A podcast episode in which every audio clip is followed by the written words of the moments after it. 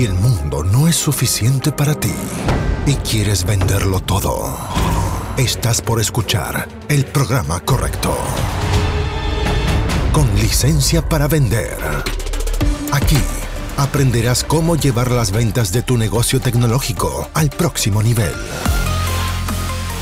Entrevistas a expertos, emprendedores y muchos consejos prácticos. Conducido por Jorge Zamora. Bienvenidos. Auspicia MCI Consultores.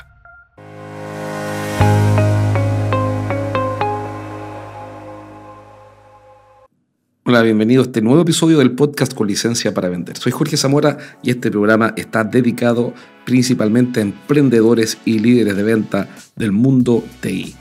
Me entrevistaron de un podcast muy conocido de un consultor eh, muy competente, es un tipo eh, que hace un gran trabajo y que se llama Chris Payne.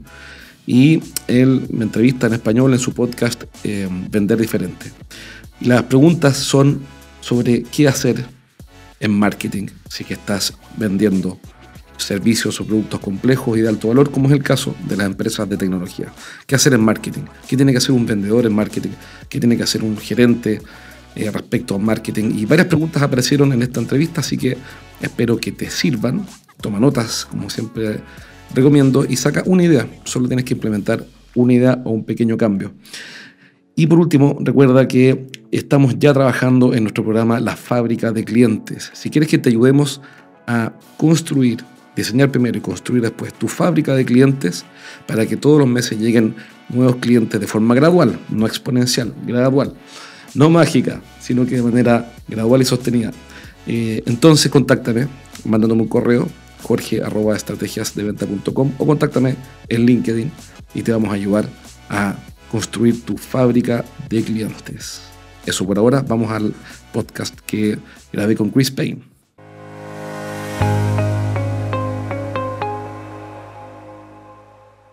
Hoy estoy con mi amigo de Chile, Jorge Zamora. Ah, y también hoy tiene un podcast, yo he estado dentro de su podcast, muy exitoso. Se llama Con licencia para vender. Y vamos a hablar, chicos, sobre los mitos, los gran mitos del mercadeo B2B, de B2B marketing. Entonces, Jorge, amigo, bienvenido al Vender Diferente Podcast. Gracias por la invitación, Chris. También he escuchado tu programa, siempre he aprendido cosas interesantes. De hecho, la otra vez sugeriste unas herramientas, unos software. Ah, sugeriste Apolo y ya lo empecé a probar. Así que para que ah. escucho tu programa y sigo tus recomendaciones. Quiero saber ¿qué has aprendido tú de, de, tantos años haciendo un podcast? Entonces, chicos, les cuento que Jorge lleva mucho tiempo con, con su podcast, tiene un montón de episodios. Yo creo que tu podcast fue uno de los primeros podcasts de ventas en, en América Latina. Entonces, ¿qué, ¿qué, ha sido tu, no sé, aprendizaje principal de todos esos años uh, hablando con, con otros expertos en ventas? Sí, mira, una cosa que aprendí al hacer el podcast, he aprendido dos cosas. Una, en el hecho, eh, por el hecho de hacer el podcast, lo que aprendí, que todo esto yo tú ya seguramente lo enseñaste alguna vez, pero, pero que una cosa es entenderlo y otra cosa es asumirlo y luego implementarlo, que es definir muy, muy, muy bien y con mucha precisión a tu audiencia, o a tu público o a tus clientes. Entonces, antes yo tenía un mensaje más abierto y igualmente lo he ido eh, enfocando cada vez más en un segmento. Eh, yo creo que ese ha sido un gran, gran, gran aprendizaje. Y, y después, eh, un aprendizaje que he tenido con los entrevistados es que somos todos alumnos y que el día que uno deja de pensar como alumno y empiezas a pensar como maestro, eh, ya en el fondo estás empezando a quedar obsoleto. Yo me acuerdo que me enfrenté a ese dilema al escuchar opiniones que no me gustaban. Por ejemplo, una vez entrevisté a un tipo años atrás que hablaba a favor de ciertas estrategias de marketing que a mí me parecían pésimas. Y entonces me enfrenté al dilema. Tengo dos opciones. Tomo el mensaje o lo descarto a priori. Y mm, hice el esfuerzo, acepté el mensaje a, a, contrapelo, es decir, em, en el fondo haciendo un esfuerzo, y resultó que este tipo tenía razón. así que, así que em, yo diría que es el gran aprendizaje, que, que somos todos alumnos en esta vida y que em, no podemos cruzar ese límite, esa, esa línea por la cual pensamos que somos maestros, porque eh, para mi visión ahí comienza el fin.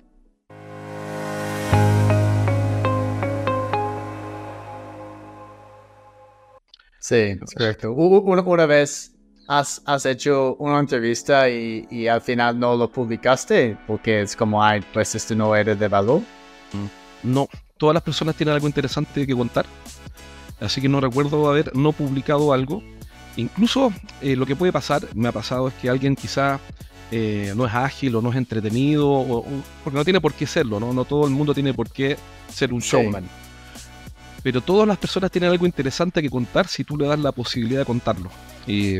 Y, así que no recuerdo una ocasión en la que en la que haya tenido que borrar algo porque no valía la pena. Eh, mira, entrevisté hace poco a un emprendedor que está recién partiendo y, me enfrenté nuevamente al dilema. Si lleva poco tiempo, ¿qué va a enseñar él a, a otros empresarios o emprendedores que llevan más tiempo? Nuevamente me enfrenté al dilema, pensar como alumno o pensar como maestro y preferí pensar como alumno, hice el esfuerzo, lo entrevisté y definitivamente eh, me enseñó cosas interesantes y me consta que después le sirvió a otras personas. Otras personas me comentaron y me agradecieron el programa. Este emprendedor que está comenzando tiene otro mindset. Ojo con eso, ¿ah? ¿eh? tiene un mindset de startup y algunos de nuestros clientes ya están más grandes, van abandonando su mindset de startup y van empezando como corporaciones y se empiezan a poner lentos para tomar decisiones poco ágiles, cómodos, etc. Así que es una buena pregunta y la verdad es que no, siempre todas las personas tenían algo interesante que contar. Así que no, no me ha tocado tener que dar de baja un programa por, eh, porque el contenido no valía la pena. Sí. A veces los, uh, recordatorios de los fundamentos así son importantes. Solamente ha pasado a mí una vez. Hice una entrevista y no, pues la calidad no era muy buena y el chico era súper enredado con sus respuestas y, y al final es como tengo que tomar la decisión. Mira, lo que, yo tengo una gran editora eh, y yo le encargo a veces cuando la. Porque no todas las entrevistas son igual de buenas a lo largo de toda la entrevista. Entonces ella tiene la habilidad de cortar, que si, o si es una hora, de repente y la entrevista tuvo momentos buenos y momentos que no eran buenos, corta los 15 minutos mejores y suficiente. Sí, sí, es correcto. Así que eso. Muy bien, entonces, pues. Estoy ansiosa, amigo, escuchar cuáles son estos, estos mitos grandes de, de marketing B2B. Ah, yo tengo en mi mente algunos adicionales, pero arrancamos con los tuyos y, bueno, y te doy mis, seguimos después con, con, los tuyos. Mis, mis, comentarios, exacto. Excelente. Mira, eh, ¿por primero que todo, ¿por qué hablar de marketing? Eh, te quería proponer eso primero. Eh, contarle a la gente que nos está escuchando, a tu audiencia, ¿por qué elegimos el tema de marketing? Y, precisamente porque mm, es uno de los grandes mitos es que marketing es para los marqueteros. O sea, marketing es para la gente de marketing y, no para otras personas. Y la verdad es que mm, eso es un mito, bajo mi punto de vista, y lo observo en las compañías. Cada vez que marketing está en manos de marketing, nada funciona. Eh, me refiero a generar leads, ¿ok? Sí. Y cuando marketing trabaja con ventas, todo funciona me refiero a generar leads. Entonces uno de los grandes mitos es tener a alguien, eh, es decir, que marketing es un tema secundario, de segundo orden, que, que, tienen que resolver allá la gente de marketing y ellos verán qué es lo que tienen que hacer. Yo trabajo en ventas, así que no es mi, no es, no es mi problema, ¿no? no es mi asunto. Y, y eso es un, es un, error en el sentido de que eh, deja fuera el poder de la colaboración y deja fuera un principio fundamental, y es que marketing tiene que generar leads, si no es un gasto. Esa es mi forma de ver las cosas. Eh, a no ser que seas Coca-Cola. Entonces, si tú eres Coca-Cola o eres Pepsi o eres General Electric tienes, y tienes un presupuesto para quemar en, billetes, bueno, entonces no tienes por qué generar leads de forma directa. Pero, pero si no, tienes que trabajar con ventas en marketing para generar leads y mejorar la conversión del embudo. Entonces, esa, es mi experiencia. Pues esa, es, la diferencia también entre B2C y B2B, porque B2, B2C marketing en B2C siempre es más sexy, ¿no?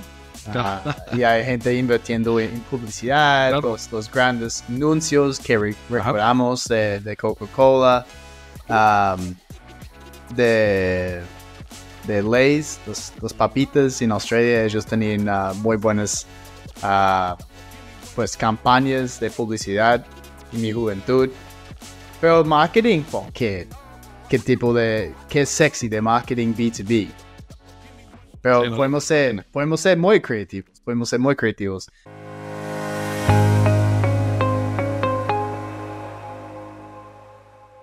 ¿Y por qué hoy hay tantos departamentos de mercadeo en las empresas grandes B2B que no están generando leads?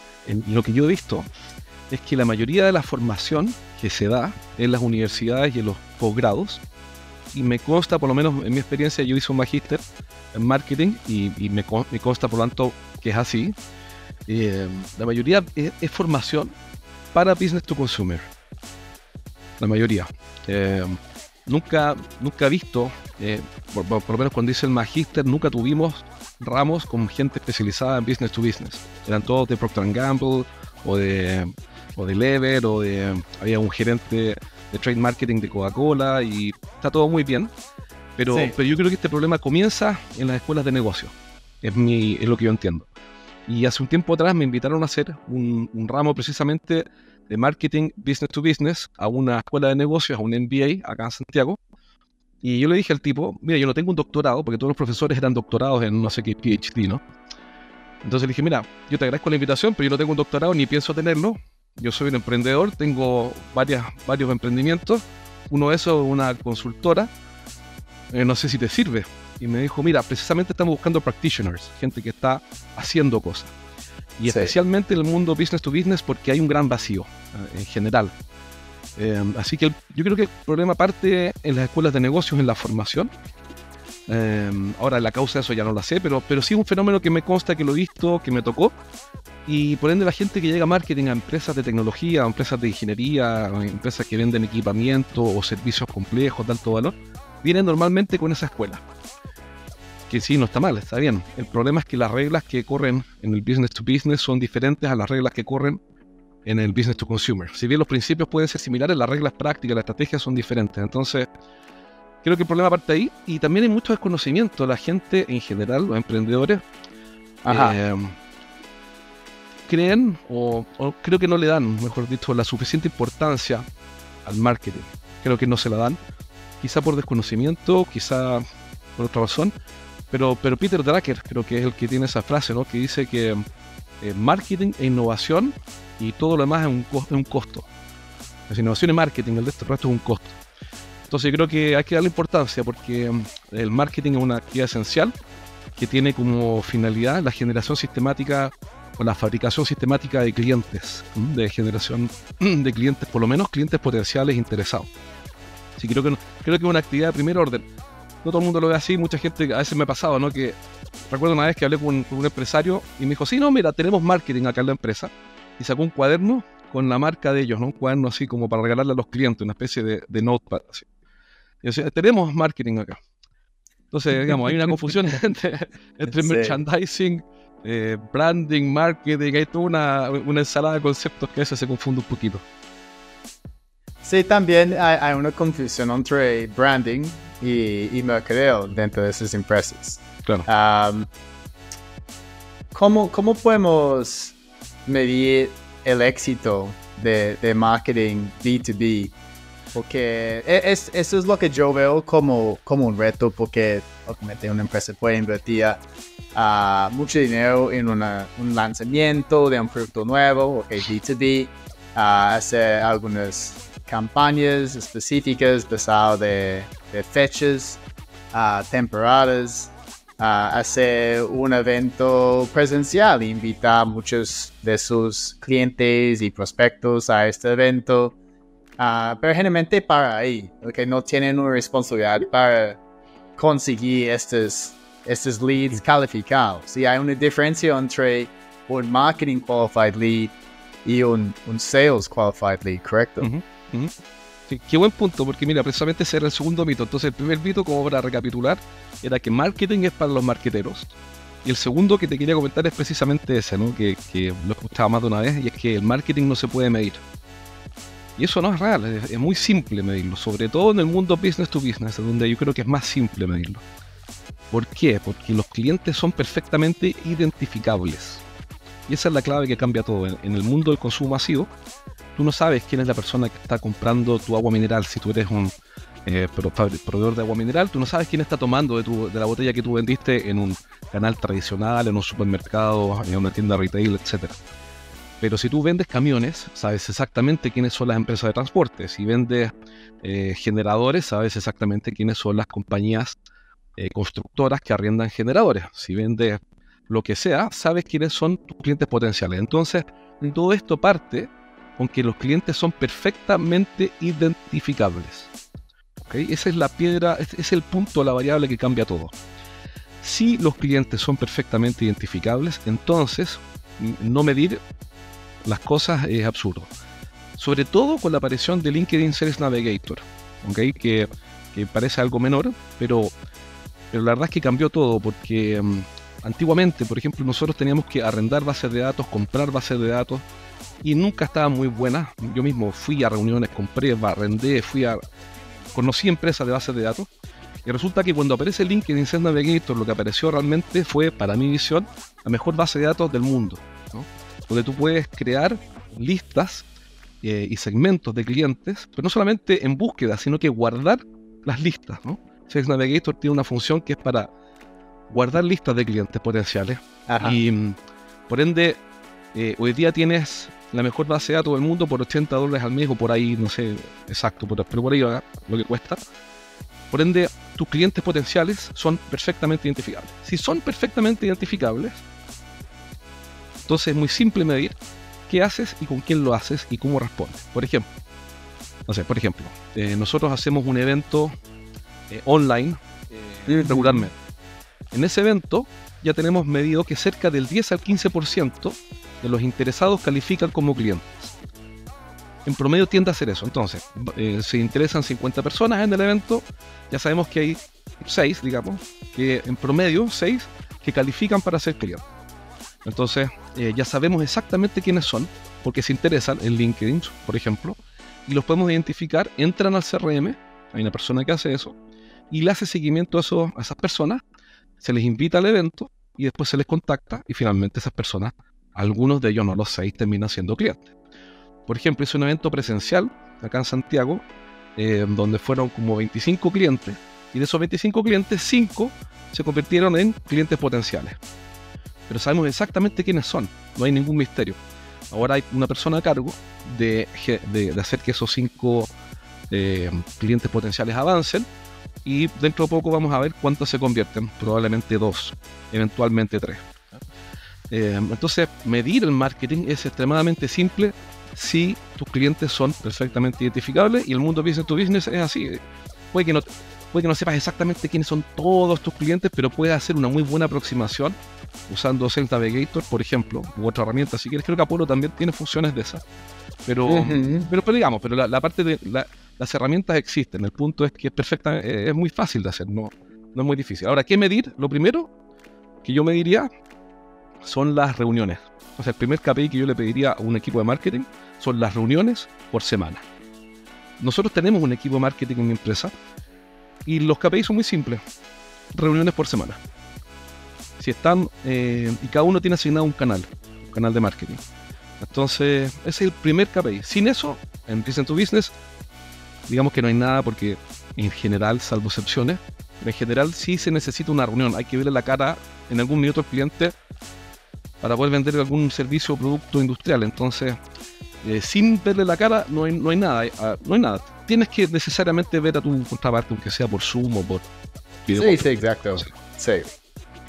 Entonces, la verdad es que no es difícil medir, es bastante simple.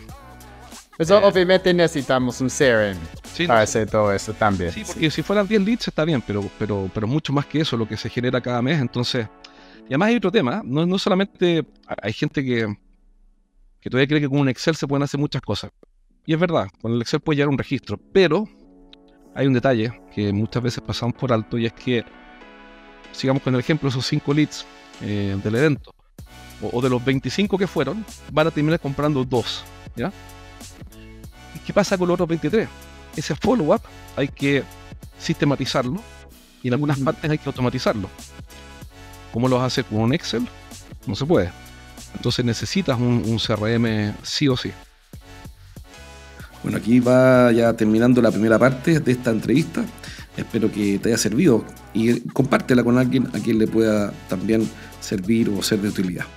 Recuerda también que estamos ayudando a los emprendedores tecnológicos a desarrollar su negocio con lo que llamamos una fábrica de clientes. Que una fábrica de clientes es básicamente dibujar, diseñar primero y construir después las líneas de producción de tu empresa, en la cual en cada línea, en vez de salir em, productos, van a salir clientes. Vas a fabricar clientes en diferentes líneas de producción de manera sostenida y gradual en el tiempo. Bien, así que eh, te dejo invitado si necesitas ayuda o quieres algo de información, contáctame en LinkedIn, que es una forma fácil, y así te vamos a ayudar a hacer crecer tu negocio de manera sostenida en el tiempo y así no vas a depender de referidos. Un abrazo y nos vemos pronto. Hasta aquí llegamos por hoy. Nos encontramos en el próximo capítulo de Con licencia para vender. Un podcast para que aprendas a llevar las ventas de tu empresa de tecnología al siguiente nivel. Nos reencontramos la próxima, junto a Jorge Zamora. Hasta entonces. Traído a ustedes por MCI Consultores.